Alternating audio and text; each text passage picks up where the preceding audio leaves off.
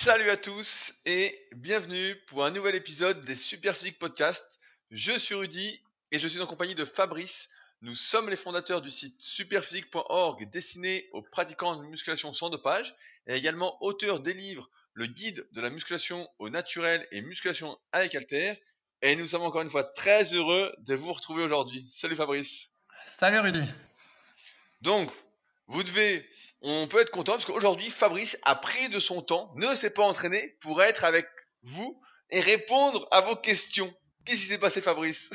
Tu t'es levé trop tard? Eh fait la oui. grasse matinée?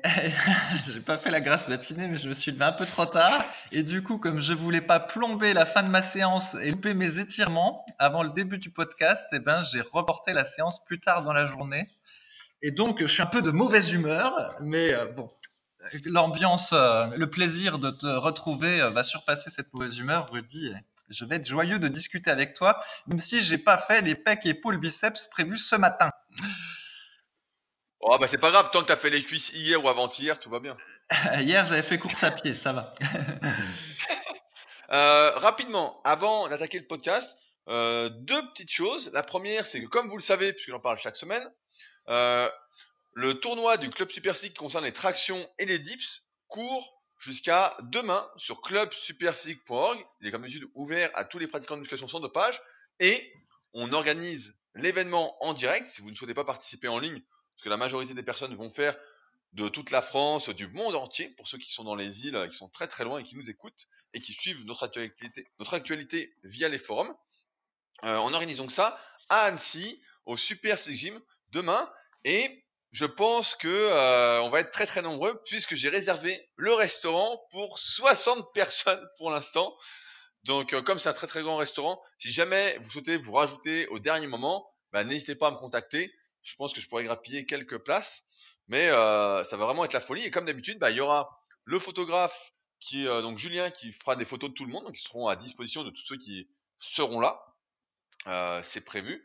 Et il y aura Butch qui fera une petite vidéo documentaire euh, en suivant euh, quelqu'un qui vient pour la première fois à une compétition du tournoi Super League pour vous montrer un peu euh, l'envers du décor, comment ça se passe. euh. Donc euh, j'ai hâte d'y être parce que je pense que ça va être vraiment être sympa et j'espère qu'il fera beau. Que s'il fait beau, on pourra faire ça sur la terrasse du Super Physique Gym, sortir les, les etc. Et s'il fait mauvais, bah, on sera à l'intérieur. Ça ira quand même dans la bonne ambiance pour exploser nos performances. Ouais, Euh, bah, bravo, bravo à toi, Rudy, parce que ça, ça fait du monde. Je me souviens, il y a quelques années, euh, plusieurs années, quand tu as lancé le truc et que ça avait du mal à décoller, des fois, je te disais, mais pourquoi tu te fais chier avec ça, Rudy Euh, On a d'autres choses euh, à faire. Et puis, tu as persévéré. Hein. Non, mais tu vois, je l'avoue, je te le dis. Et tu as persévéré, persévéré, persévéré. Et euh, voilà, il y a, ça décolle quand même, là, donc c'est bien. Ouais, ouais, ça décolle. Bah, cette année, il y a, je ferai, quand je ferai le bilan du club Super League, donc chaque année, je fais un podcast bilan, etc., pour dire, euh, être vraiment transparent, pour dire combien on a gagné d'argent avec, combien on en a dépensé, le, ce qui était bien, ce qui était pas bien, et ce qu'on va faire la saison prochaine. Euh, pour l'instant, il y a plus de licences que l'année dernière, donc il y a plus de participants, donc euh, c'est super. Et à chaque concours, il y a vraiment du monde.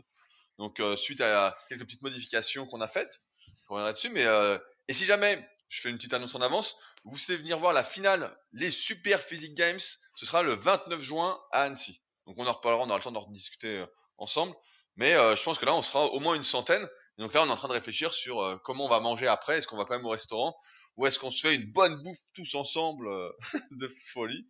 Mais oui, effectivement, Club Super Six, c'est un travail. de, les premières versions sont sorties en 2012 et ça n'a jamais vraiment décollé. Et là, ça fait deux saisons que ça, on est de plus en plus et que ça prend un peu plus. Bah, après, on met en place des actions pour que J'essaie de mettre en place des actions pour que ça se passe. Et il y aura de toute façon le nouveau site du Club Super Physique, beaucoup plus beau, beaucoup plus rapide, beaucoup plus pratique euh, d'ici la prochaine saison. Euh, également, je voulais revenir sur un truc qui m'a fait sourire. Euh, comme vous savez, donc j'ai précisé dans l'introduction, on a écrit chacun un livre avec Fabrice. Et régulièrement, bah, hors antenne, on s'envoie nos commentaires, on dit tiens, j'ai eu un bon commentaire, nanana, etc. D'ailleurs, merci à tous ceux qui laissent des commentaires sur Amazon, c'est cool.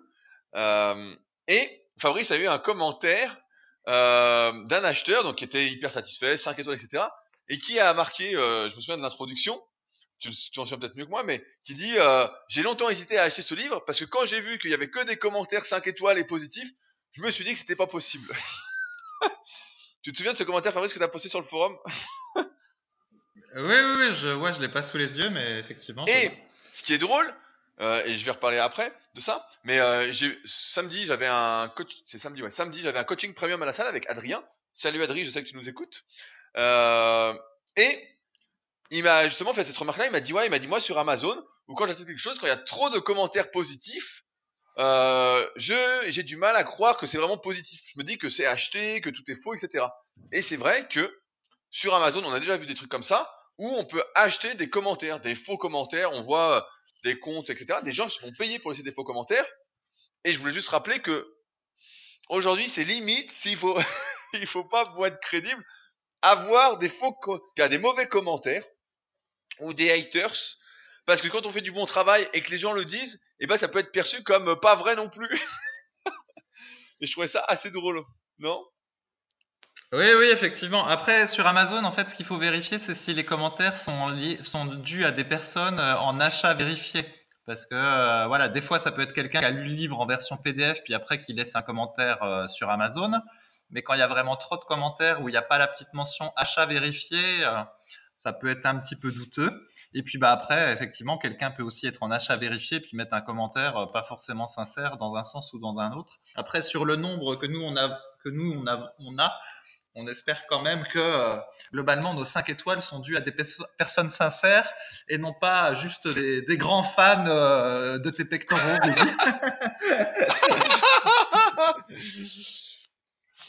euh, donc voilà, bah donc merci à tous ceux qui laissent des commentaires parce que chaque semaine ça monte.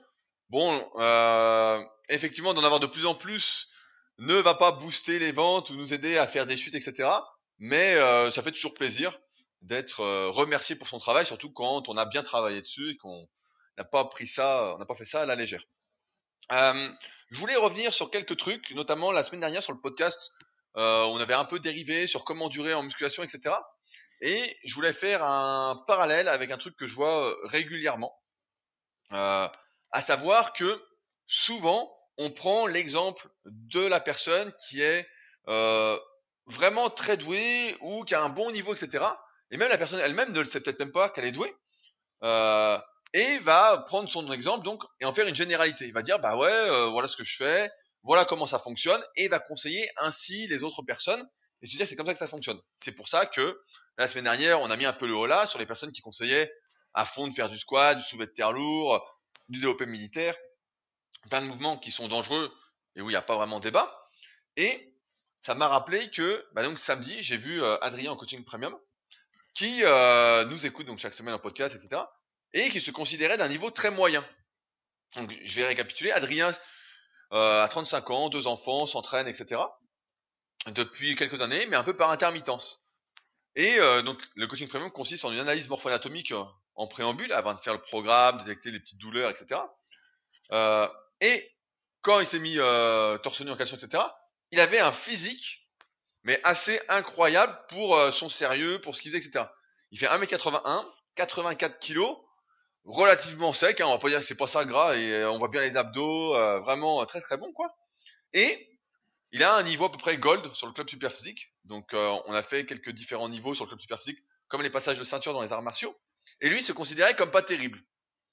Et ce qui est assez drôle, c'est que il était vraiment persuadé d'avoir un niveau très moyen, de pas être très bon, etc de pas être à l'aise au squat. Donc, et puis quand je l'ai testé, en fait, euh, il était super mobile. Enfin, bon, c'était euh, au niveau du bas du corps, il y avait rien à dire. Et juste après, il y a euh, un de mes élèves qui est arrivé à, la salle. Bah, il se reconnaîtra parce que j'en ai parlé aussi dans mon autre podcast sur le Leadercast. et qui lui, justement, est à fond depuis des années, essaie de tout bien faire, fait la jet parfaitement. D'ailleurs, Adrien était content, Fabrice, que tu sois là dans le podcast pour parler de gastronomie.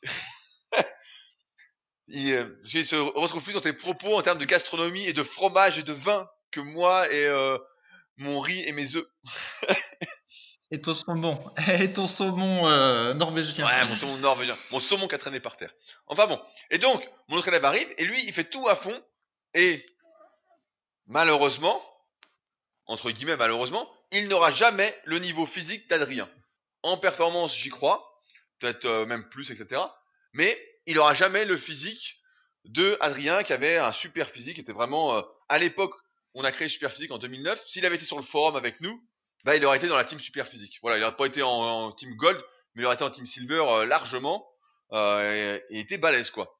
Et donc, c'est là où je veux rebondir, c'est que on peut vraiment pas faire de généralité à partir d'une seule personne. On peut pas prendre une personne en exemple et se dire bah voilà c'est comme ça que ça fonctionne. Il faut vraiment un grand grand grand échantillon. Et nous justement, c'est là où je veux en venir, c'est qu'on a vu ça avec les forums super physiques et Smart Weight Training auparavant depuis 1999 pour Fabrice. Moi, je vois ça avec les milliers d'élèves que j'ai euh, et que j'ai eu depuis 2006. Donc, je vois comment ça se passe, etc.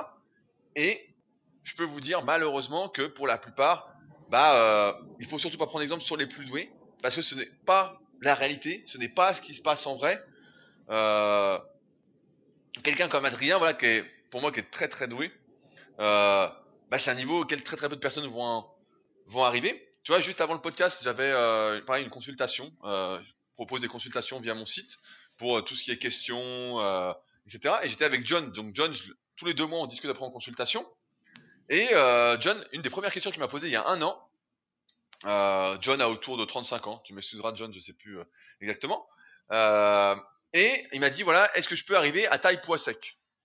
Et je, je vois et tout, je dis bah ça m'étonnerait, t'as des petits os. Euh, je dis euh, t'as déjà un bon niveau, ça fait des années que tu t'entraînes. Et il faisait genre euh, taille, il fait 1m74, il faisait taille moins 8 relativement sec. Voilà, il était un peu plus sec qu'Adrien. Et je dis bah voilà, si t'arrives un jour à 70, 71, euh, ce sera bien quoi. Ce sera vraiment super, etc. Et en fait, il a pas vu ça comme une limite ou comme un truc qui aurait pu le démotiver, mais il s'est attelé, attelé, attelé. Et là aujourd'hui, il est pratiquement à ce truc-là. Euh, donc on s'est marré parce qu'il fait ce poids-là. Euh, il fait 114 kilos en fin de journée quand il a, trop mangé. Mais sinon, il arrive à 71 kilos relativement propre. Et euh, il est content et c'est super. Et ça fait déjà quelqu'un de très très balèze. Et je mets en parallèle aussi avec le physique d'Arnaud, qui anime avec moi la formation super physique et qui a animé beaucoup de vidéos avec moi sur YouTube, qui n'a jamais fait taille poids sec et qui faisait au mieux de mémoire, il faisait 66 kilos vraiment bien sec, je crois même peut-être 65 pour 1m70, 1m71. Et qui avait déjà un super physique. Donc tout ça pour dire qu'il faut faire gaffe, encore une fois, avec les généralités. Et euh, vraiment, c'est toujours l'erreur qu'on fait, c'est se comparer aux autres. Et c'est compliqué de pas se comparer aux autres, je le sais, on le fait tous, etc. Mais essayez de juste voir ce que font les autres, s'en inspirer, euh, y retrouver de la motivation, mais pas copier. Parce que si on copie, et qu'on n'est pas très doué, ce qui est le cas de la majorité des gens, et j'ai même l'impression que l'écart entre les doués euh, et ceux qui sont pas très doués, bah, est de plus en plus important. Je sais pas si tu remarques ça aussi, mais euh, j'ai l'impression que nous, après, sur les forums Superphysique, vous pouvez poser vos questions qu'on va traiter euh, juste après. Euh, j'ai l'impression qu'il y a beaucoup de personnes en fait qui sont vraiment très très perdues et qui ont un faible niveau, alors qu'auparavant, on avait vraiment de tout. Et ceux qui ont un très très bon niveau, qui se posent pas trop de questions pour progresser et qui atteignent un très bon niveau, pas par enchantement, mais presque, ils s'entraînent quand même. Hein, ils font quand même un peu attention à leur alimentation ben eux euh, sont vraiment à des années-lumière en termes de niveau de ceux qui euh, sont pas doués. Il y a plus de niveau moyen en fait, j'ai mhm. l'impression. Je sais pas. Je sais pas. Par contre, sinon sur la, on peut faire la comparaison avec l'école. Avec la musculation, des fois on, on, oublie un peu, puis on s'imagine que dès qu'on va s'entraîner, ben plus on s'entraînera sérieusement. Euh, plus on a de chances d'atteindre le Graal et on, oublie parfois nos capacités euh, génétiques. Et mais en fait, à l'école, quand on, si vous vous souvenez, quand vous étiez adolescent, eh ben il y avait des matières où vous étiez bon, puis des matières où vous étiez moins bon, quel que soit euh, l'effort que vous mettiez pour les réviser. Donc il y avait certaines affinités.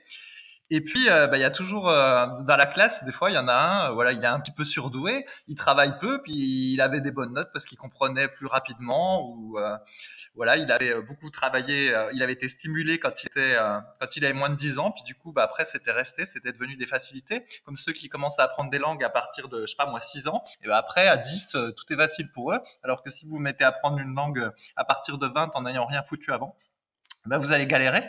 Et finalement, ben on retrouve un peu la même chose euh, avec la muscu, donc euh, qu'il y ait des différences entre les individus. Finalement, c'est normal, c'est comme ça dans plein, dans plein d'aspects euh, de la vie. Mais parfois, ben, on l'oublie un peu en muscu. Quoi. c'est, marrant ce que tu dis, parce que moi, justement, à l'école, bah, j'ai pas été très loin, mais quand j'étais au, collège, en fait, je glandais rien. Et j'avais toujours, je sais pas si ça existe encore, mais les félicitations, en fait.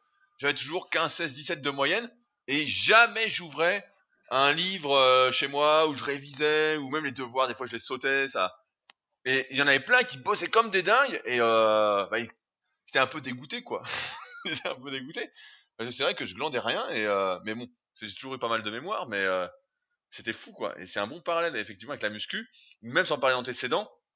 Des fois, t'as des mecs, bah là, tu vois, je parle d'Adri parce que je l'ai, on a bien discuté pendant 2-3 heures.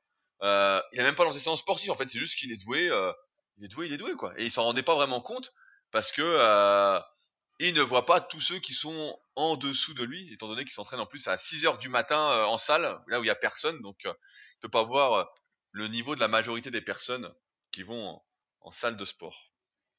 je voulais également faire un petit point avant d'attaquer les, les questions du jour et quelques autres que j'ai notés.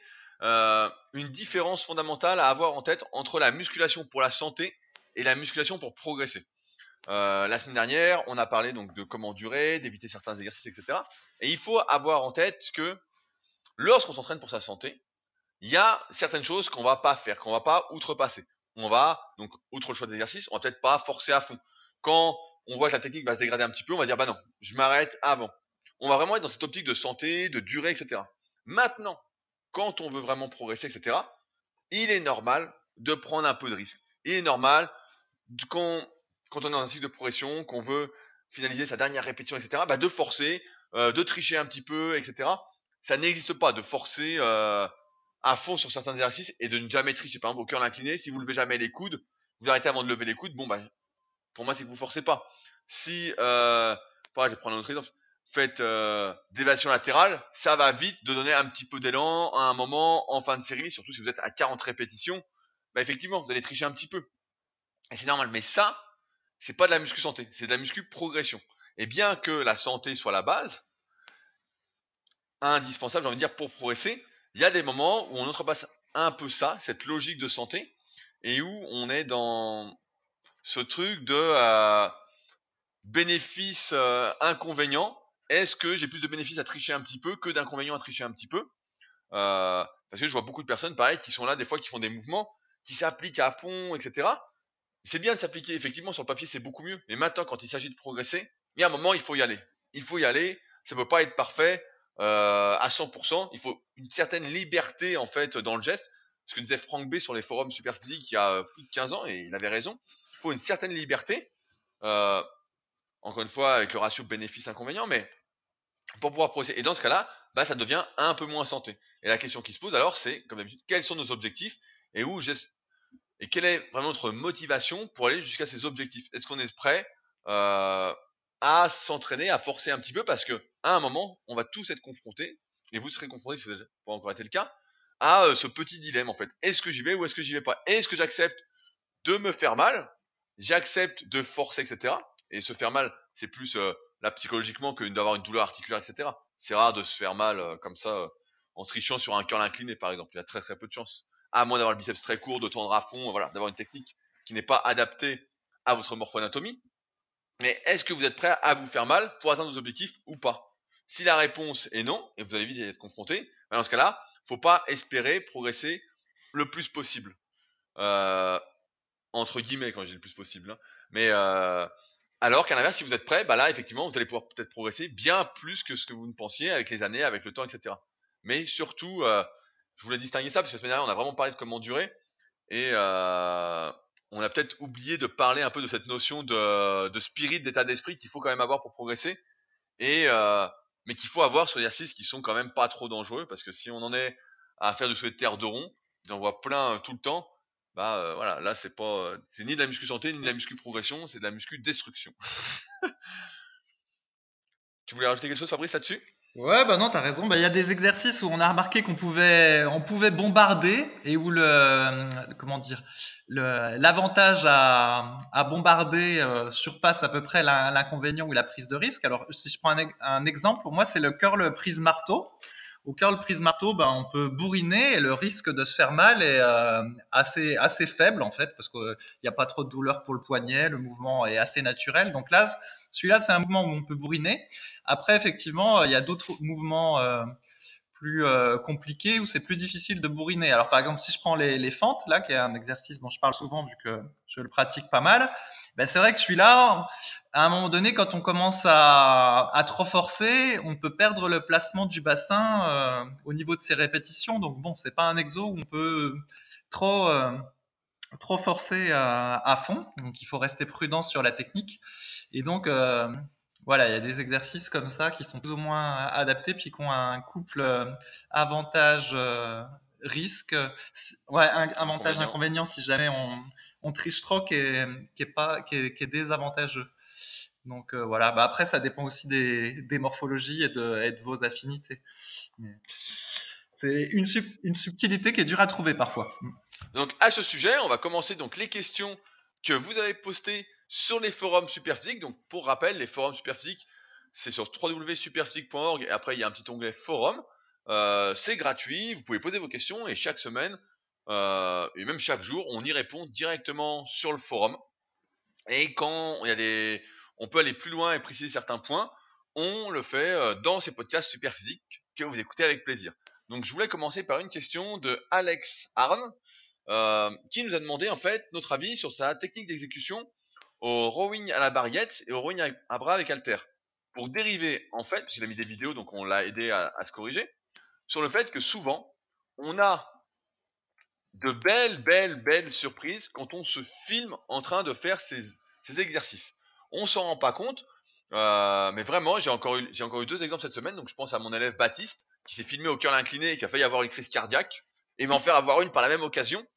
Euh, et à Kowok, dont je parle régulièrement et qui est enfin arrivé au Super Six Gym euh, et qui faisait bah, des tractions en supination pour les biceps, euh, on est quel jour? Là, on est mercredi au moment du podcast, donc euh, lundi, lundi après-midi. Et en fait, qui euh, ne se filmait jamais et qui a eu une petite surprise quand il m'a demandé de le filmer en fait. Et souvent, ce qui se passe et qui fait le lien avec la muscu santé, la muscu progression, etc. c'est que n'hésitez pas, premièrement, à utiliser le forum pour mettre des fois des vidéos de vos exercices si vous savez pas si vous êtes sûr de ce que vous faites vous filmez, mais en général, quand on se filme et qu'on compare aux vidéos euh, des exercices sur Superphysique, on voit vite si on fait bien le geste comme il faut. Mais si vous n'êtes pas sûr, n'hésitez pas. Deuxième point, filmez-vous. Franchement, des fois, on a des surprises, des trucs. Euh, mais vraiment, vraiment, moi, il y a des trucs, des fois, j'ai filmé, c'était vraiment horrible. Horrible, on en a parlé la semaine dernière. Mais euh, même, voilà, on parlait de soulevé de terre la semaine dernière. Quand je m'étais filmé à 170, quand j'avais quoi, 16-17 ans, c'était horrible. Euh, mais il y a d'autres trucs que vous pouvez avoir. Je me souviens que Karim à l'époque de la team Supertic faisait du développé couché il levait tellement les fesses, il s'en rendait pas compte. Et un coup, on l'avait filmé, c'était euh, incroyable. Donc vraiment, c'est important dans cette optique de santé et même de progression à long terme de se filmer de temps en temps sur ces exercices. Personnellement, c'est un truc que je fais faire à mes élèves quand euh, je sélectionne, quand vous m'écrivez par exemple pour être sélectionné pour devenir un de mes élèves après questionnaire, etc. Une des premières choses qu'on fait dans les premières semaines, c'est de faire filmer tous les exercices. Et on regarde tout ensemble, donc que ce soit nickel. Vraiment que les bases soient posées, qu'on sache faire les mouvements presque parfaitement. Je dis presque parce que le parfait n'existe pas. Mais vraiment. Et ensuite seulement, on va progresser dessus. Et quand on va progresser, de temps en temps, refilmer pour justement ne pas euh, faire n'importe quoi, même si parfois, bah voilà, on en arrive à faire n'importe quoi parce qu'on s'en rend pas compte. C'est pour ça qu'il faut filmer régulièrement. Si on filme pas régulièrement, on ne va pas voir qu'on fait n'importe quoi et qu'on est en fait en train, comme on le disait juste avant, on est en train de prendre des risques inconsidérés par rapport au progrès euh, qu'on peut faire. Donc vraiment, n'hésitez pas à vous filmer. Moi, c'est comme ça que par exemple, j'ai euh, fait bah, mes formations muscle par muscle sur mon site. C'était à la base, c'était pour ça. Après, c'est dérivé sur la construction de programmes selon la morphoanatomie, la prévention de blessures, etc. La guérison de blessures même. Mais au début, c'était ce constat-là, c'était que la plupart des gens, en fait, ne savaient pas euh, comment faire un exercice avec toutes les subtilités qu'il y avait, les erreurs qu'on pouvait faire qu'il ne fallait pas faire, etc. Parce que, comme d'habitude, on préfère un peu partout, je vais pas faire de généralité, mais euh, un peu partout, nous parler, comme on va en parler juste après, de la méthode 21. Voilà, on préfère nous parler de conneries plutôt que de nous parler des choses vraiment essentielles, à savoir la technique d'exécution. Et euh, c'est pourquoi je vous invite, comme Alexandre sur le forum, ou comme Cowork il y a quelques temps, ou comme euh, mes élèves, à vous filmer régulièrement sur ce que vous faites. Et vous aurez, je, je l'espère, pas de surprise, mais il y a des chances que vous ayez des surprises et que vous disiez ah merde qu'est-ce que c'est? Je vois souvent au squat par exemple sur le club super physique euh, où les gens ont l'impression de bien descendre etc et en fait où ils ne descendent pas suffisamment par rapport aux critères d'exécution, notamment au squat avant et squat arrière qu'on a quand même laissé pour avoir un exercice bas du corps euh, à valider pour avoir son petit niveau. Mais euh, c'est hyper important de se filmer sinon on se rend pas compte. Euh, d'ailleurs, la semaine dernière, j'ai pensé à toi, Fabrice, que j'ai commencé à filmer mon gobelet squat en prévision du 4 x 20 que je vais faire. Et donc je suis à 4 x 14. Je... Et c'est marrant parce qu'on en a parlé il y a quelques sem- il y a 2-3 semaines. Et euh, il y a des gens chaque semaine qui m'écrivent et qui me disent alors t'en es où du 4 x 20 Donc euh, j'en suis à 4 x 14 et j'ai filmé. Et euh, ma technique est exemplaire Fabrice. Et je vais faire le 4 x 20 rien que pour toi. Ouais, bah, je serais impressionné si tu fais le 80. Et euh, ouais, par rapport au sujet, c'est rigolo parce que l'autre coup, je regardais, j'avais survolé une interview de je sais pas quoi, une dame qui avait lancé une une chaîne de de de comment de salles de, de fitness ou je sais pas quoi. Et elle se vantait que dans ces salles, il n'y avait pas de miroir. Elle disait voilà, il y a aucune y a aucune raison de devoir mettre des miroirs euh, dans des salles de, de fitness. Euh, on n'est pas là pour être narcissique. euh, Il n'y a pas besoin de miroir. Et donc, je me disais, décidément, celle-là encore qui a rien compris à la muscu, puis tu dois pas s'entraîner. Et donc, euh, là, moi, chez moi, j'ai beau m'entraîner à domicile. Une des premières choses que j'ai fait, bon, j'ai la chance d'avoir dédié une petite chambre euh, à l'entraînement, c'est de coller des miroirs au mur. Donc, je suis allé chez Ikea. On peut s'acheter des miroirs qui se, collent, hein, ça coûte pas cher, ça coûte 20 balles, donc j'en ai acheté euh, x3. Et du coup, j'ai mon mur qui est couvert de miroirs. Et ben pour plein d'exercices où je peux me regarder, ben du coup je peux vérifier ma technique d'exécution, même si a priori j'en ai pas besoin, ben c'est toujours euh, comment euh, un plus de pouvoir de pouvoir voir qu'on a un, un- des bons placements. Alors par exemple sur un exercice aussi bête que le curl, et ben si vous êtes devant un miroir, vous pouvez voir que si vos épaules sont à la même hauteur, si euh, vers la fin de la série il n'y en a pas une qui va décrocher vers l'avant puis qui va plus être bien placée ou des choses comme ça. Donc se voir dans le miroir, ça aide à avoir une bonne technique, en tout cas quand c'est possible. Évidemment, bah, au soulevé de terre, c'est pas possible parce que si vous vous mettez euh, en travers face au miroir, il va falloir tourner la tête pour vous voir. Il faut surtout pas tourner la tête parce qu'elle va plus être dans l'axe. Au rowing non plus. Enfin bon, il y a des exercices pour lesquels on peut pas se regarder, puis il faut effectivement se filmer. Mais sinon, un miroir, c'est assez intéressant. Et comme en plus je fais à la maison, je peux me permettre d'être torse nu, ce qu'on peut pas toujours faire en salle. Et euh, bah, du coup, c'est intéressant. Donc évidemment, il y a pas du tout de narcissisme là-dedans, de voir quels sont les muscles qui vont travailler, congestionner pendant l'exercice. Et ben ça, ça apprend des choses, ça permet de voir ce qui se passe. Et typiquement, bah, aux élévations latérales, je vois bien que même avec la meilleure technique du monde, bah, j'ai les trapèzes supérieurs qui grossissent. Il y a des veines qui apparaissent au niveau des trapèzes supérieurs. Et là, je me dis bon, effectivement, ça doit travailler un peu les épaules chez moi, mais pas beaucoup parce que euh, c'est pas ce que je vois dans le miroir. Donc c'est intéressant.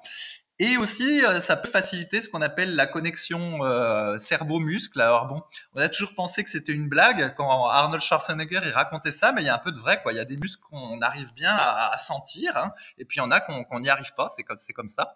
Mais, mais, mais le fait de les voir dans le miroir, ça peut aider, ou des fois le fait de les toucher. Si vous avez un partenaire d'entraînement qui va vous toucher la poitrine pendant que vous faites euh, du développé ou C'est un peu, un bizarre ce que tu dis, hein. Je peux dire, mais euh, un mec, un mec qui te touche la poitrine pendant que tu fais le développé couché. Je sais pas ton truc, mais là, c'est un peu bizarre. Et moi, mon partenaire d'entraînement, c'est ma femme, alors ça va, ça gêne pas. Mais euh, tu sais, tu, tu sais ce que c'est des fois, en fait, quand t'as un, euh, tu, on, on rigole, mais voilà, des fois, le fait de toucher le muscle, Oui. ça, ça aide à, à le- à sentir sa, sa contraction. Vous pouvez le faire rien qu'au crunch. Si vous mettez le doigt sur vos abdominaux au crunch, eh ben vous allez sentir euh, que les abdos se contractent à chaque répétition, puis, ça peut aider. Et sinon, moi aussi, quand j'ai fait le site Musculation et Calter, donc euh, mon idée c'était de mettre toutes des photos d'exercices réalisés, euh, des vrais exercices, tu vois, parce que souvent dans les livres, les photos c'est le type. D'ailleurs, je crois que dans ton livre c'est un peu comme ça. hein. Tu prends la position basse avec un poids léger, on te prend en photo. Oui. Tu prends la position haute avec un poids léger, on te prend en photo. Mais en fait, c'est pas hyper représentatif. Et donc moi, je me suis dit, je vais faire autre chose. Et donc j'ai fait des séries normales, en fait, dehors, et j'ai demandé à ma femme de mettre le mode rafale sur appareil photo. Et donc du coup, euh, pour chaque exercice, j'avais une centaine de photos qui étaient prises à toute vitesse. Et du coup, je pouvais bien vérifier la technique. Et donc, euh, du coup, toutes ces photos-là, elles se sont retrouvées sur musculation avec, avec Alter. Et globalement, j'avais pas à rougir. Hein, la technique d'exécution était bien à chaque rep, etc. Sauf pour euh, quelques exercices, donc notamment les extensions de triceps, où je me suis rendu compte que mon mouvement était vraiment extrêmement partiel, quoi. C'est-à-dire que le... j'ai toujours pris l'habitude de pas tendre le bas pour préserver mes coudes, mais j'ai tellement cette habitude-là que euh, ben vraiment je tends pas le bras et je vais pas très haut. Donc bon, ça me l'a montré. Après, j'ai pas trop corrigé quand même le problème. J'ai tellement l'habitude que voilà, je reste avec mon amplitude partielle. Et puis aussi aux extensions Baird, où je pensais les faire de la manière parfaite, en mettant bien mes mains derrière la nuque, en ouvrant les coudes, euh, enfin bref. Et bah, je me suis aperçu que je faisais une hyper extension à chaque fois en fait. Et donc que c'était potentiellement préjudiciable pour les lombaires à terme. Et donc du coup, bah, j'ai changé ma technique d'exécution. Maintenant, je mets plutôt mes mains sur la poitrine avec un halter. Et en faisant ça, ça m'évite d'être hyper cambré. Mais donc, euh, voilà, même après, pendant des années, probablement, j'ai fait mes extensions de lombaire euh, pas correctement, parce que euh, jamais je m'étais vu dans le miroir, vu qu'on peut pas sur cet exercice, et puis parce que jamais on m'avait filmé ou pris en photo. Donc, comme quoi, des fois, on a des, surprises. Ah ouais, on a, on a des surprises de, de fou. Et d'ailleurs, bah, tu vois, ça me fait passer une anecdote.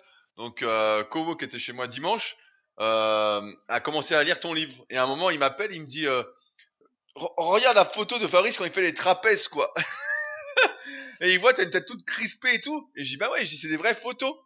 Et donc, ça l'a fait sourire, quoi. Il dit, putain, il dit, le chef, euh, avec les trapèzes et tout, des vraies photos. C'est vrai, tu t'es tout crispé dessus. Et c'est bien, effectivement. Parce que nous, les photos dans le livre, le guide de la musculation naturelle, comme tu l'as dit, en fait, comme l'ouvrage n'est pas destiné à se substituer à euh, Superphysique pour les vidéos d'exercice, aux formations que je fais, etc., bah, c'était juste de montrer les, je crois qu'on a juste montré la liste des meilleurs exercices en faisant de la morphoanatomie dans le bouquin et la liste d'exercices interdits. Où je me suis prêté au jeu de faire ces exercices interdits, le fou que je suis. Mais euh, j'ai vu là, tu parlais des, miroirs. Cette semaine, on a pas mal parlé sur le forum des posters. J'ai vu que tu avais une petite, euh, un petit hobby de mettre des posters euh, de, des gloires culturistes des années 80-90 chez toi? Ouais, voilà, c'est tout récent. Hein. Je me suis dit, allez, tiens, je vais agrémenter avec des posters. En fait, j'ai fait un test, c'est hyper simple. Tu vas sur le site euh, printbapri.com et en gros, euh, dès lors que tu as une image qui fait 40,6 euh, cm sur 60,6 cm, ils peuvent l'imprimer au format A2, je crois, ou A3. Et en fait, ça rend pas mal. Alors, j'en ai cherché quelques-unes sur Internet, mais c'est vrai que les avoir de belles photos des culturistes des années 70-80, c'est un peu difficile sur Internet. Ce que tu trouves, c'est plutôt euh, les culturistes pro des années 2000 qui sont un peu moins mon truc. Mais, euh, mais voilà, donc j'ai fait un petit topic sur le forum où j'ai mis quelques photos, euh, si jamais il y en a qui veulent les convertir en poster. Par contre, évidemment, c'est des culturistes pro, donc ils sont tous dopés comme pas possible.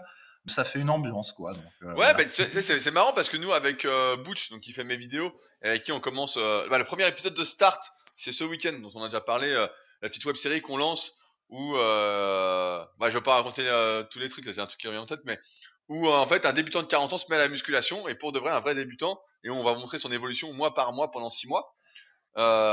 et avec Bush, on se disait justement comme nous, on a un photographe qui vient à chaque événement du club super physique. on a des photos des fois d'ambiance vraiment exceptionnelles en noir et blanc qui sont vraiment très très très belles. Et à un moment, on se posait la question justement d'en imprimer pour mettre au super physique gym. Alors après, le truc c'est que euh, on n'a pas euh, vraiment de place avec euh, Vegeta d'un côté, Sangoku de l'autre, le super physique, la salle du temps, le logo SP, etc. On n'a plus trop de place pour faire ça. Mais euh, c'est vrai que ça fait des super photos d'ambiance. J'avais mis, j'ai mis deux photos en lien sur bah, le topic sur le forum pour ceux qui veulent aller voir. Hein. Et mais si jamais il y en a qui, vous, qui veulent, bah, je peux en filer plein des comme ça qui font vraiment ambiance. fait vraiment, c'est vraiment l'état d'esprit qu'on essaye d'insuffler avec Super Physique et le club.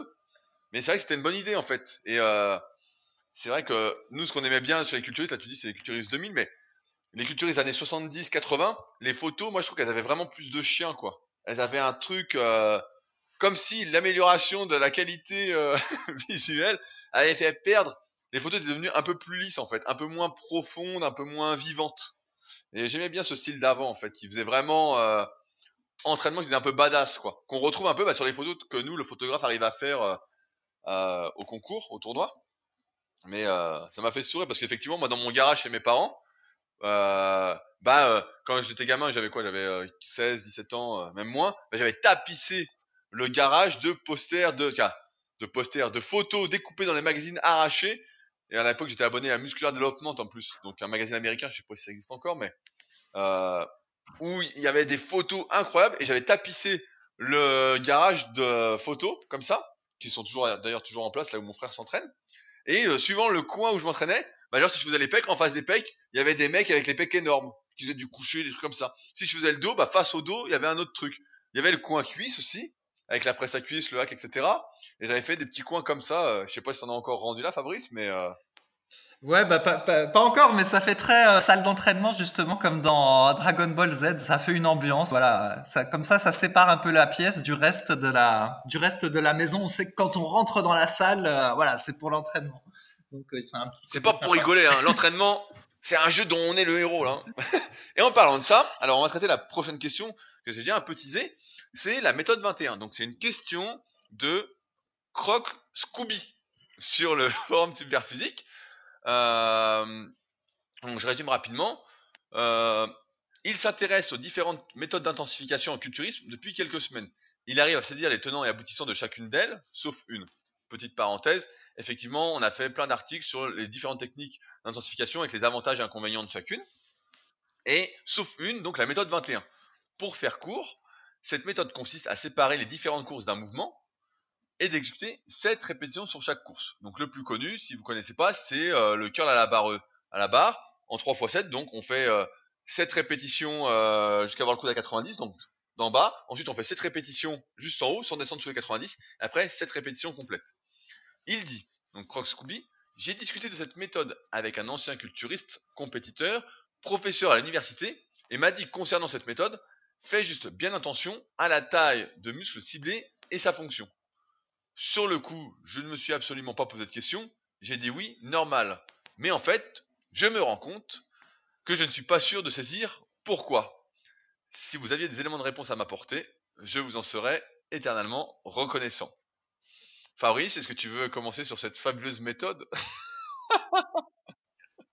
Bah, on n'a pas saisi non plus la, question ni le machin.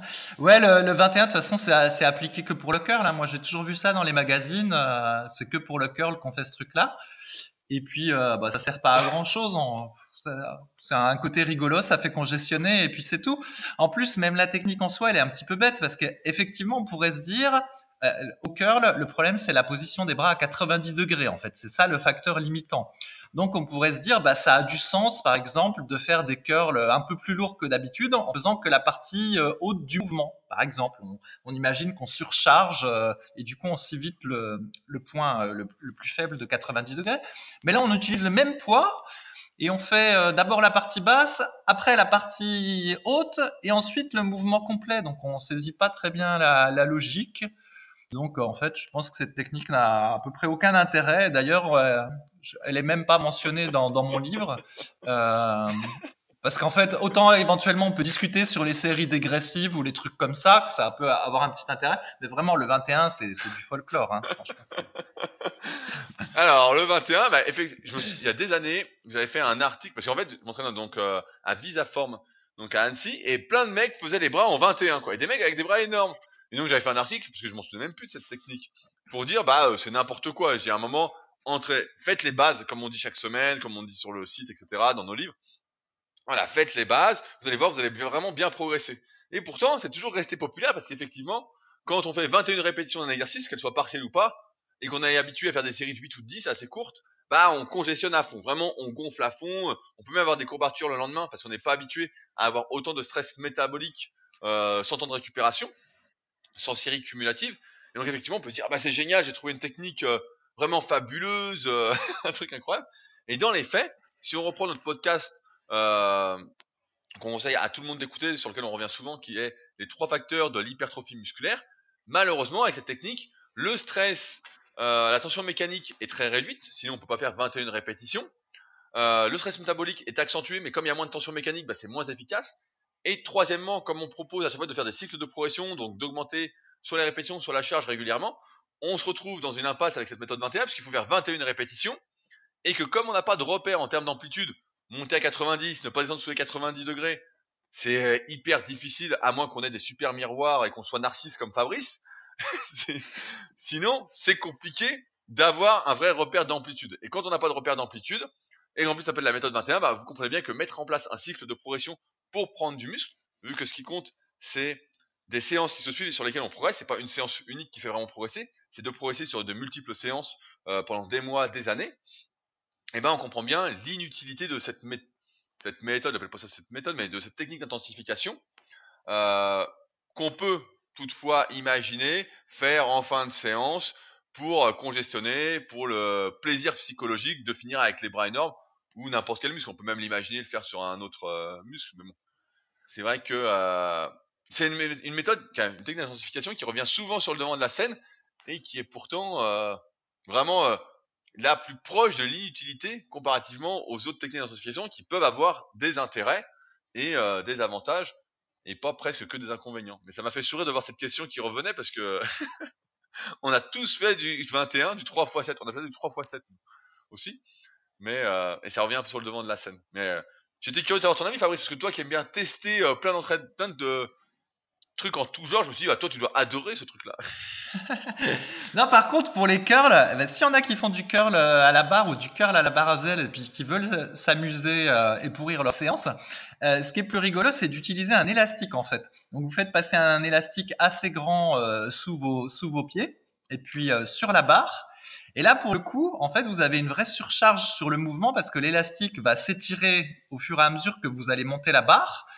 Et donc du coup, s'il est à la bonne euh, à la bonne taille, et eh ben la partie haute du mouvement qui est euh, mécaniquement plus facile en termes de levier, elle devient beaucoup plus difficile à, avec à cause de l'élastique. Et donc du coup, la, le mouvement est beaucoup plus intéressant. Ça fait une grosse cogestion. Euh, on lutte contre l'élastique, c'est assez amusant. voilà, comme tu dis, le problème de toutes ces méthodes, c'est qu'après on n'a plus trop de repères et là, en l'occurrence, avec l'élastique, bah, l'élastique, il va sûrement se détendre au fil du temps des séances, et donc il peut vous faire croire que vous progressez euh, beaucoup en force, alors qu'en fait, ça se trouve, c'est juste l'élastique qui va se détendre.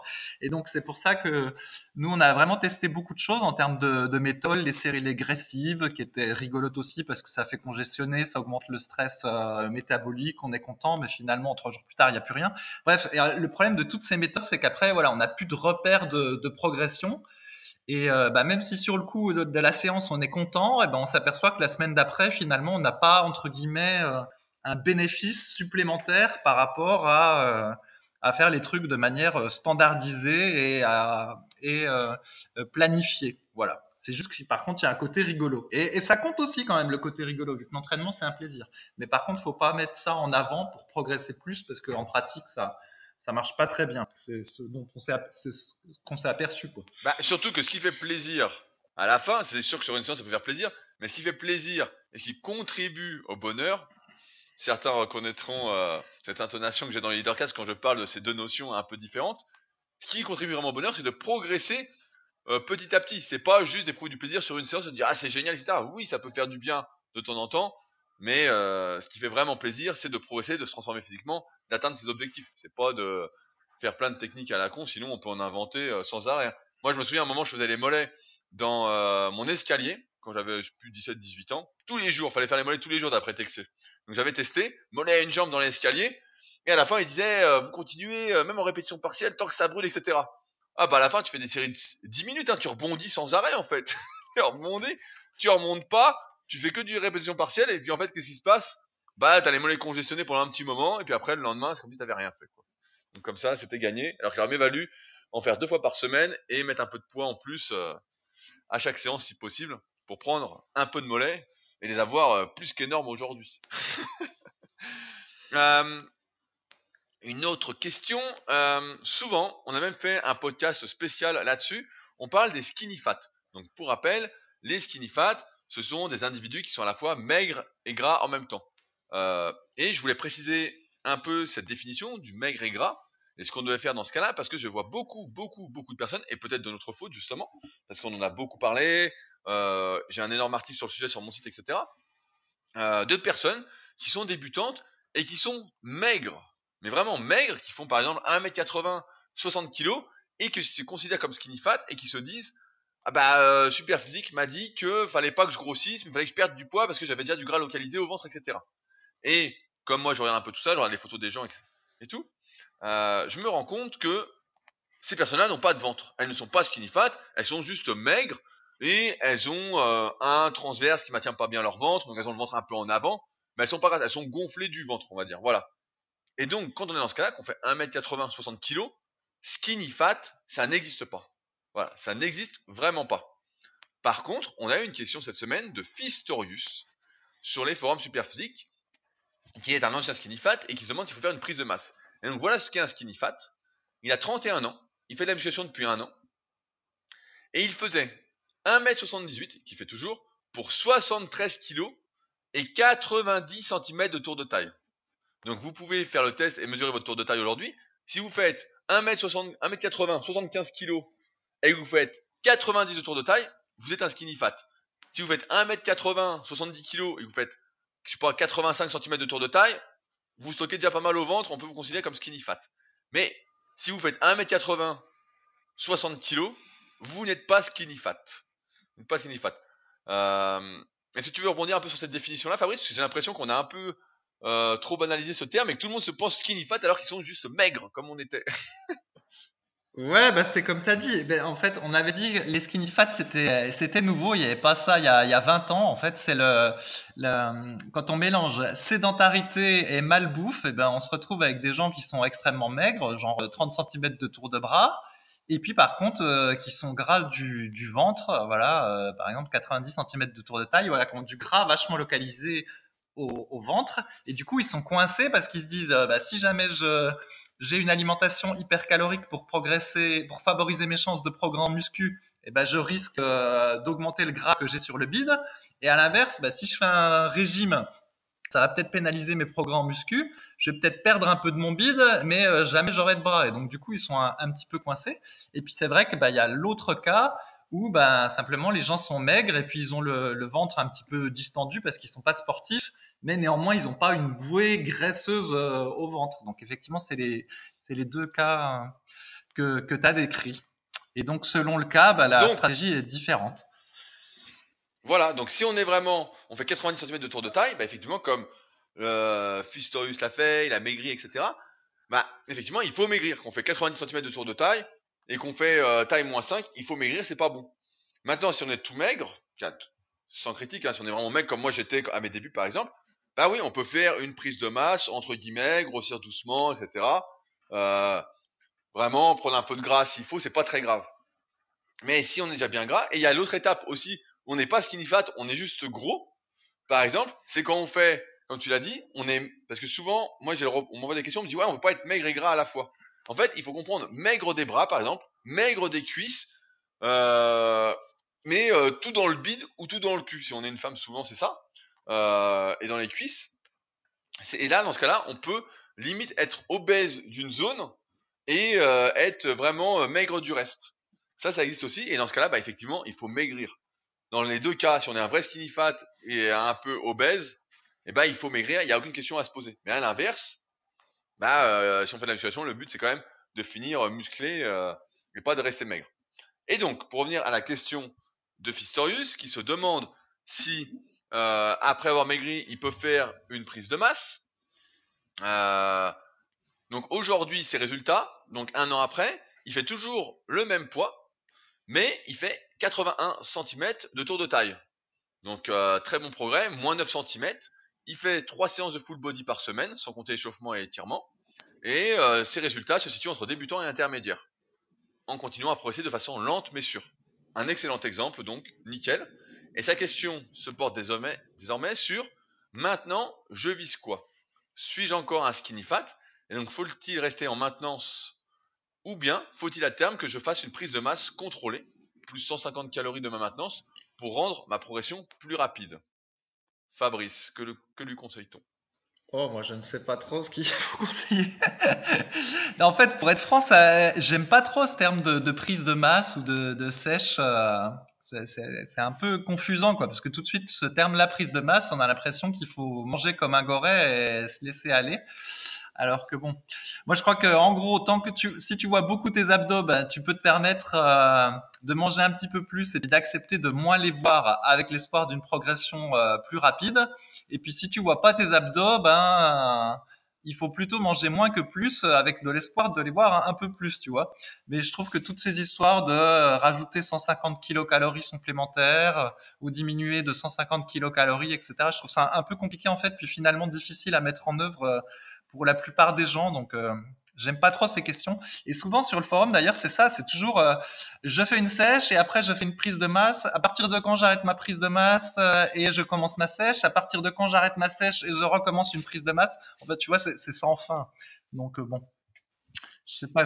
Non, mais c'est marrant, c'est marrant ce que tu dis parce que tu sais sur la formation super physique, là, on a fini euh, a de tourner. Les gens qui suivent la formation n'ont pas encore vu toutes les vidéos sur la prise de masse.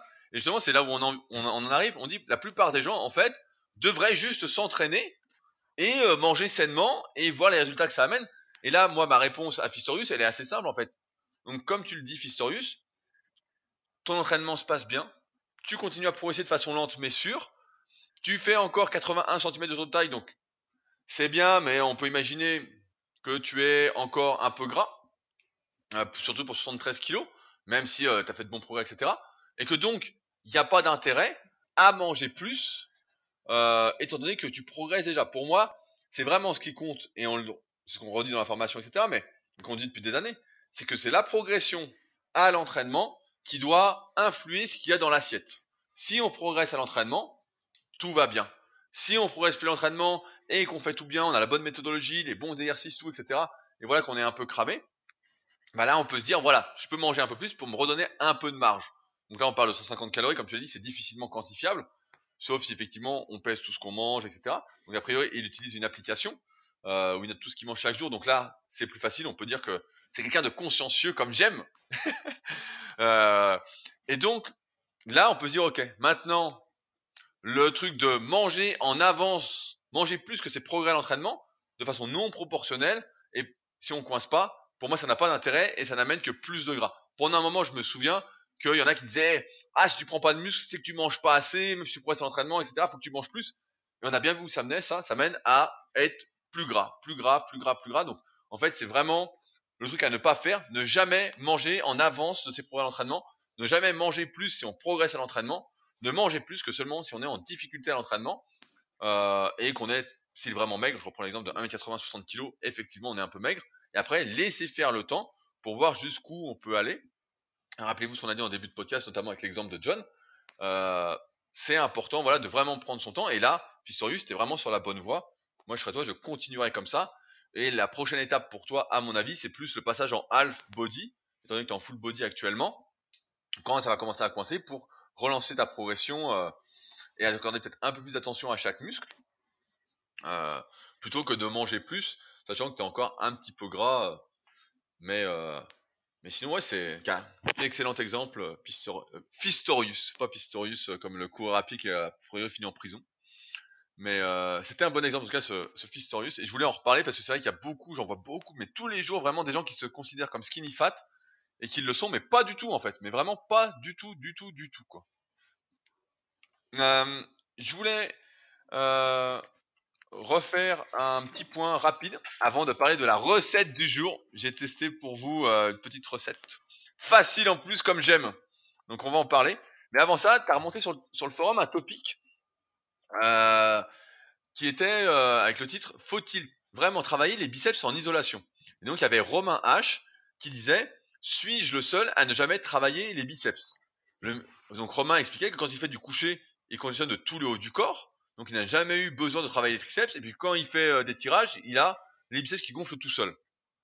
Et ça nous amène à ce dont on a déjà parlé et ce dont tu as déjà dit, euh, on a dit euh, longtemps, c'est que malheureusement, pour la plupart des gens, et pour rebondir encore sur ce qu'on dit en début de ce podcast, on ne peut pas faire de généralité à partir des gens qui sont extrêmement doués. Si on ne travaille pas les bras, qu'est-ce qui se passe, Fabrice?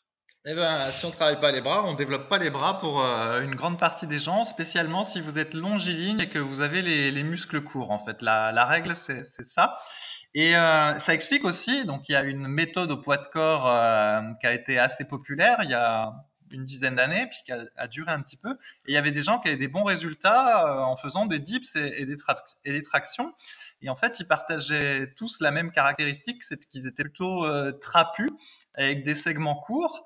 Et en fait, voilà, quand ils, eux, ils faisaient leur traction, ben, ils avaient à la fois, ils travaillaient à la fois le dos et, les biceps, et donc du coup, ils arrivent à, à progresser de ce côté-là. Et quand ils faisaient les dips, ben, ils travaillaient à la fois les pecs, les épaules et les triceps. Et du coup, avec les deux exercices, eh ben, ils arrivaient à, à bien progresser. Mais en fait, cela, c'était une minorité. Et la plupart d'entre nous, bah, il faut ajouter des exercices d'isolation spécifiques pour les biceps et les triceps si on veut euh, maximiser leur potentiel et aussi euh, parce que ça peut faire des, synergies. Là, Romain, il nous dit qu'il euh, n'entraînait pas, donc en isolation ces muscles-là, puis qu'il avait quand même des progrès. Mais rien ne dit que s'il les avait pas entraînés, il aurait peut-être progressé encore plus vite, tu vois. Par exemple, en, en powerlifting, ceux qui font que du développé couché, euh, peut-être qu'ils progressent moins que ceux qui font du développé couché plus des exercices d'assistance euh, pour les triceps. Donc là, en fait, l'exemple de Romain, il, il nous aide pas vraiment à, comprendre. Tu vois, il est même pas suffisant déjà parce que c'est un exemple isolé, mais en plus, rien ne dit qu'il n'aurait pas pu bénéficier de l'isolation. Ouais, et comme tu dis, moi je sens, par exemple, toi, c'est un bon exemple.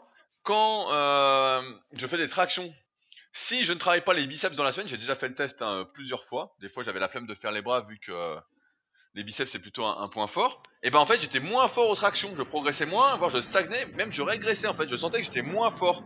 Alors que quand je faisais les biceps et que je reprenais bah, le curl incliné, je fais souvent du curl incliné, l'exercice phare pour les biceps, et ben euh, tout de suite dès que j'en faisais, bah, ça remontait aux tractions en fait. Il y avait vraiment une synergie. Et ça, c'est un peu l'histoire du facteur limitant. Euh, surtout quand tu dis quand on est, on a les bras longs, les segments longs, les jambes longues, qu'on a une sauterelle selon le tome 1 de la méthode superphysique, et eh ben effectivement, il faut vraiment isoler les bras. Et c'est pour ça qu'il n'y a pas de règle un peu sur l'isolation. On avait eu un autre, un autre sujet cette semaine sur les forums là-dessus. Faut-il faire de l'isolation, etc. En fait, il faut isoler tout ce qui ne se développe pas avec les exercices euh, polyarticulaires qu'on fait, tout en sachant que, comme l'a dit Fabrice, c'est très très rare que tout se développe à la fois. Le cas pour la majorité des personnes, c'est qu'il faut travailler euh, tous les muscles euh, qui euh, qu'on a tous les principaux muscles pour qu'ils se développent. Tu vois, on parlait, tu fais toujours les avant-bras en fait, Fabrice? Ouais, un petit peu, mais c'est, pour être honnête, c'est pas parce que je m'attends à ce qu'ils grossissent. Hein. C'est surtout un rôle euh, prophylactique pour euh, les poignets en fait, pour éviter les, les blessures aux poignets ou les douleurs aux poignets. C'est, pour ça que je l'ai fait. Bah moi, je vois là, je fais un peu, je fais un peu les avant-bras, donc chaque semaine là, je fais 8 séries pour les avant-bras, 4 de flexion et 4 d'extension de poignets.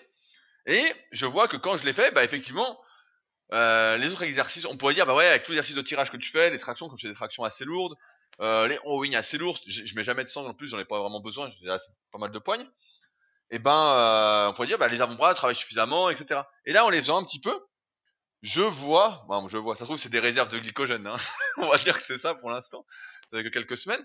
Et ben, je vois que quand je l'ai fait, ils travaillent quand même beaucoup plus que lorsqu'ils sont euh, utilisés en assistance sur l'exercice polyarticulaire, ce qui montre bien que si on travaille, là dans mon exemple, les avant-bras à fond, bah ils vont se développer à terme, ils vont prendre un petit peu. Et euh, pour certaines personnes, bah, effectivement, pour avoir des gros avant-bras, ça suffit de faire l'exercice de dos, et pour la majorité, ça ne suffit pas. Et ça ne veut pas dire par contre que si les personnes qui sont douées pour les avant-bras les travaillaient en plus spécifiquement, ils n'en auraient pas des plus gros. Moi, je suis prêt à parier qu'ils en auraient des encore beaucoup, beaucoup, beaucoup plus gros. Ouais, et au passage, c'est exactement le discours que je t'avais tenu euh, il y a quelques mois sur euh, sur le sujet. Hein. C'est exactement ce que j'avais dit. Puis tu vois, ton expérience récente confirme ce que je disais. Et dans les années, euh, d'ailleurs, dans les années 70, les mecs travaillaient les avant-bras. Hein. Ils faisaient du donc du wrist donc du curl poignet et du curl poignet inversé. Euh, après chaque séance de biceps. Et en fait, je, sais pas, ça doit dater des années 80 où ils se sont mis à arrêter de travailler les avant-bras. Euh, parce que soi-disant c'était un muscle génétique ou parce que soi-disant euh, les tirages ça suffisait. Et puis ben effectivement ça rajoute aussi du temps puis qu'il y a quand on a quand, on a un boulot à côté etc faire trois séances par semaine il y a déjà pas mal de choses à caser donc on a tendance à zapper les avant-bras mais ben, finalement on voit que ils bénéficient d'exercices spécifiques quoi. Et je pense que ça... Hmm. Ouais, ouais, mais on, on, voit que ça Le raisonnement-là, il va, il va un peu pour tous les muscles, y compris les mollets. Souvent, les gens se plaignent de ne pas avoir de mollets, puis après, tu te dis, bah, tu les entraînes. Bah non, je les entraîne pas. Donc, bah, forcément, bah, tu, tu, vas pas en avoir. Et puis, euh, puis voilà. Hein. Ah ouais, à moins, à moins d'un coup de chance, il faut travailler les muscles qu'on veut développer, quoi. C'est dingue quand même. Hein. C'est dingue. Euh, alors, je voulais parler d'une petite recette c'est pas vraiment une recette. En fait, euh, comme vous le savez, ça fait quelques podcasts qu'on est un peu à court d'idées de recettes. Fabrice essaye de nous euh, intoxiquer avec ses petits gâteaux au chocolat là ou aux graines. Euh, et donc, j'ai fait appel à vous pour que vous m'envoyiez des recettes. Donc, parfois, c'est un peu compliqué. je pense notamment à JP qui m'a réécrit pour sa recette de riz avec la cardamone qui ne se trouve pas à Auchan ni à Carrefour. Je tiens à le dire, JP, donc je te réponds par le podcast.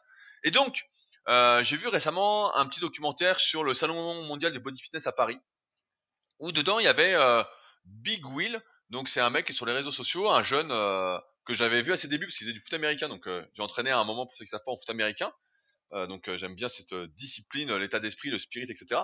Du moins en apparence, hein, parce que dans la réalité c'est pas du tout ça, du moins le club où j'avais coaché. Et donc il est passé dans le documentaire et j'ai vu qu'il avait lancé sa petite marque de de bar artisanal, on va dire, de, de bar à faire soi-même. Et euh, donc j'ai regardé un peu le site, etc. Et le, concept, en fait, c'est euh, faites vos propres bars artisanales, donc des bars euh, de pas de céréales, mais presque des bars protéinés de céréales, etc., un peu glucidiques, etc. en moins d'une minute. Et donc, pour moi, le spécialiste de la cuisine, je me suis dit, bah, c'est parfait. Je me suis dit, c'est nickel, on va tester. Donc j'ai écrit à Will et je lui ai proposé de, bah, m'envoyer euh, un paquet pour que je puisse euh, tester. Et donc, j'ai... euh, et là, je peux dire que c'est santé en plus, je vais pas dire que c'est du gâteau au chocolat. Mais ce qui est intéressant, en fait, donc c'est qu'il vend des préparations de bars. Donc, pour ceux qui doivent faire des collations, et je pense notamment bah, à Adri, tiens, Adri, on en parlait, qui est obligé d'acheter des bars parce qu'à son travail, il peut pas prendre de shaker de protéines, c'est compliqué, ou de faire une gamelle, etc. Et donc, ils vendent des bars, donc j'ai regardé les prix. Parce que je me suis dit, ça se trouve, c'est hors de prix, etc. Et en fait, ça revient à plus un, même, même pas, ça revient à combien? Ça revient à 1,20€ la barre, euh, qu'on fait soi-même. Et donc, en fait, il a fait, il y a plusieurs goûts, etc. Bon, on passe les détails. Et en fait, pour avoir un mélange un peu protéiné, il envoie différents, un sachet tout prêt, avec des moules, euh, où dedans il y a des flocons de soja. Donc, je sais pas si vous avez déjà vu des, t'as déjà vu toi Fabrice des protéines de soja dans les rayons euh, bio, par exemple, Euh, Enfin, j'ai déjà vu des. Comment ça s'appelle? J'ai oublié. Oui, il y a du soja. des steaks de Ouais, soja. ouais, vu? Des trucs comme ça. Mais T'as jamais vu? Bon, en fait, il y a des flocons de soja qui existent et des protéines de soja qui y a directement dans les rayons bio. En fait, qui sont hyper protéinés. C'est des trucs à 50% de protéines. Donc, euh, t'en as jamais fait, tu peux en acheter. Ça a pas spécialement de goût, mais euh, voilà, 50% de protéines. Et donc, ils mélangent ça avec, euh, là, je crois que c'est de l'avoine. J'ai plus les paquets euh, avec moi. Là, j'ai presque tout mangé. en fait, c'est bon aussi. Euh, et donc, il fait des mélanges comme ça et il arrive en fait à un mélange à la fin, nickel, que tu mets dans un petit moule qui fournit il te fournit du miel euh, à côté de chez lui, euh, un truc artisanal, etc. Tu mets un peu de miel pour que ça colle. Tu mets au micro-ondes 40 secondes et ça te fait une barre. Et donc j'avais un peu peur du goût, etc. Et en fait, j'ai trouvé ça euh, qui est vraiment hyper sympa. Moi qui n'aime pas cuisiner, ce truc en 40 secondes, c'est prêt. C'est quand même. Et après, bah, tu peux faire, tu faut faire refroidir pour que ça durcisse, etc. Et donc c'est tout simple. Et donc dans l'idée, je me dis que si vous voulez pas acheter euh, la marque Akaz, hein, ça c'est votre truc, et ben que ça se fait tout seul. Vous pouvez faire vos propres barres tout seul. Donc en imaginant, c'est pour ça que je donne un peu la liste des ingrédients. Euh, là par exemple, il y a un petit sachet, j'ai goûté hier, qui est euh, chocolat noisette, où il a mis, bah, encore une fois, des flocons de soja, flocons d'avoine, un peu de carreau de chocolat, un peu de noisette. Il met dans un petit moule, donc après vous pouvez faire votre propre moule euh, pour que ça fasse la taille d'une barre. Un peu de miel pour que tout colle. Donc pas grand chose, il suffit de 10 grammes de miel, j'ai pesé pour voir à peu près. Au micro-ondes, 40 secondes. Et vous laissez refroidir après au frigo euh, une demi-heure et ça fait des barres en fait. Et vous pouvez en faire plein à la fois. Et c'est pas très compliqué. C'est plutôt diète, c'est assez protéiné. Euh, c'est bon au goût. Il y a les autres mélanges là qu'il a fait euh, Will avec euh, des fruits rouges, qui est très bien aussi. Euh, mais ça m'a donné des petites idées de recettes et comme vous voyez, c'est assez simple à faire en fait. C'est assez simple et pour moi qui n'aime pas la cuisine, j'ai trouvé ça hyper pratique et assez astucieux en fait. J'ai éprouvé même du plaisir en fait à faire les bars, à me dire je fais ma petite barre et après je la mange. Pour moi qui n'ai jamais aimé cuisiner, j'ai dit putain c'est sympa. Et en plus bah, c'est bio là en fait. En plus c'est bio, donc ça correspond parfaitement à ce que j'aime. Mais euh, j'ai trouvé ça super cool quoi. Donc, euh, donc je voulais en parler, mais euh, c'est vraiment. euh, donc on peut faire ses propres bars, sachant que les bars dans le commerce sont quand même assez chers. Je sais pas si vous achetez des bars, etc. Mais souvent on arrive, par exemple, si vous êtes dans des salles de sport, moi ça m'est déjà arrivé de voir des bars de protéines, etc. Euh, enrobés de chocolat. euh, là tu vois, on en parlait avec Adri, le mec du coaching premium. Euh, lui, il mange des bars. Le premier ingrédient c'était de la gélatine, par exemple. Donc je dis bon bah faut arrêter de manger ça, bien évidemment. Mais des bars, voilà, avec des compositions euh, à rallonge, etc alors qu'on peut se faire ses propres bars en fait assez facilement. Euh, et tu peux même tester Fabrice a priori. tu vois, flocons de soja, flocons d'avoine. Après tu mets d'autres trucs pour faire un petit goût, un peu de miel pour que ça colle au micro-ondes et au four. Au four aussi on peut faire. J'ai vu la. Mais bon comme j'ai pas de four euh, et que je m'en suis jamais servi, j'ai préféré euh, faire au micro-ondes. Et on peut faire un truc assez sain, euh, pratique euh, et Bon, en tout cas, on voit que tu es enthousiaste, Rudy. Tu as mélangé trois ingrédients, tu as fait chauffer ton micro-ondes, comme l'autre coup pour euh, ton, ton dessert, et tu as éprouvé les joies du, du faire soi-même et, d'être un- et, de, et de paraître un cuisinier. Et on sent ton, ton enthousiasme, ça fait, ça fait plaisir. Mais je m'étonne que tu pas testé le pudding chia que j'avais fait la semaine dernière, parce que c'était à peu près pareil. Il n'y avait pas l'étape micro-ondes, il fallait juste mélanger trois ingrédients, les mettre au frigo, mais j'ai l'impression que s'il n'y a pas l'étape micro-ondes, tu te sens moins cuistot et du coup, tu fais pas. Alors en plus, on peut pas t'accuser d'être commerçant parce que des bars, on en vend sur le site Superphysique Nutrition. Donc effectivement, il y a beaucoup de bars merdiques, mais celles qu'on vend, c'est les bars Quest qui sont euh, qui sont très bien en termes de compo.